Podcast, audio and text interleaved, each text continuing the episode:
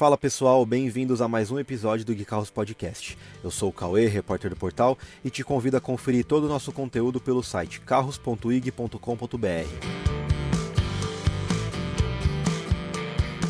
Depois de tramitar entre o Senado Federal e o Congresso, a MP que altera as diretrizes para a compra de veículos PCD finalmente foi encaminhada para o presidente Jair Bolsonaro ele terá até o dia 14 de julho para decidir se aprova ou veta o texto que, entre outros tópicos, altera de 70 para 140 mil o teto para a compra de veículos da categoria.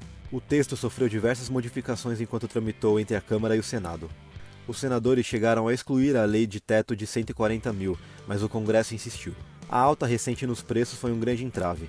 Por lei, veículos PCD devem ser vendidos impreterivelmente com câmbio automático mas hoje o único modelo abaixo de 70 mil na categoria é o Chevrolet Onix. Outro ponto que deve ser alterado com a aprovação da MP é o prazo para a compra de outro veículo PCD.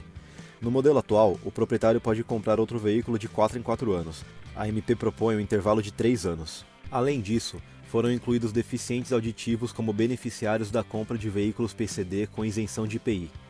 Dependendo dos pontos que forem aprovados ou negados pelo presidente, o texto poderá retornar à Câmara e até ser derrubado.